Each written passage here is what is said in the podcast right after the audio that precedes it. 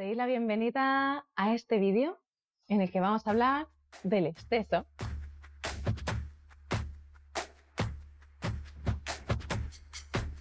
Me he dado cuenta de que a veces cuando ponemos demasiadas cosas en nuestro día a día, lo que ocurre es que nos mareamos.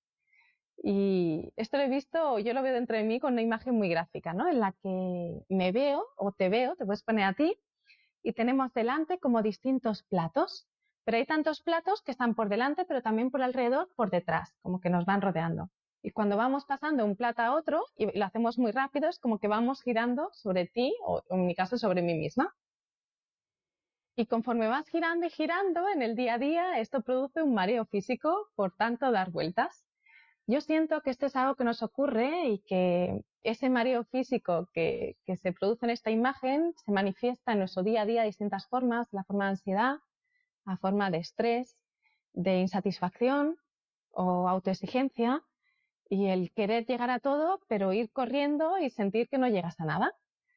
También me he dado cuenta de que el problema no tiene nada que ver contigo, porque tú tienes la capacidad de, de ir yendo de plato a plato, sino que simplemente hay un exceso Así es que lo que yo hago periódicamente y te comparto contigo por si te interesa es en un momento pararme y escribir con un papel y un boli todos los platos que tengo encima de la mesa, todos los compromisos, actividades, para validar o valorar si hay alguna que quiero y puedo dejar ir y sobre todo para identificar cuáles son las prioridades.